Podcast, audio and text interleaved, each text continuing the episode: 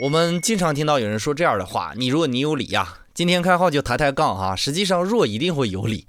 当然，这个理不是体现在事物的发展中，而是体现在弱者的内心里。《伊索寓言》里描述了这样一个故事：一只狐狸吃不到葡萄，于是断言葡萄是酸的。另一则《伊索寓言》的故事则是说，狐狸得到了一个柠檬，为了让自己不太失落，狐狸说这个柠檬是甜的。这两种心理呢，都是试图调整自己对世界的看法。让心理落差不至于过大的合理化作用的典型体现。对于狐狸来说，既然这件事情已成定局，如果能看开结果，或许是另一种收益吧。无论是酸葡萄还是甜柠檬，是结果产生后平衡损失的一种方法。包括我们说的塞翁失马焉知非福，还是什么破财免灾否极泰来，其实都是我们试图为自己找一个出口。若有理，说到底，只是为了让自己有一个借口，好接受结果罢了。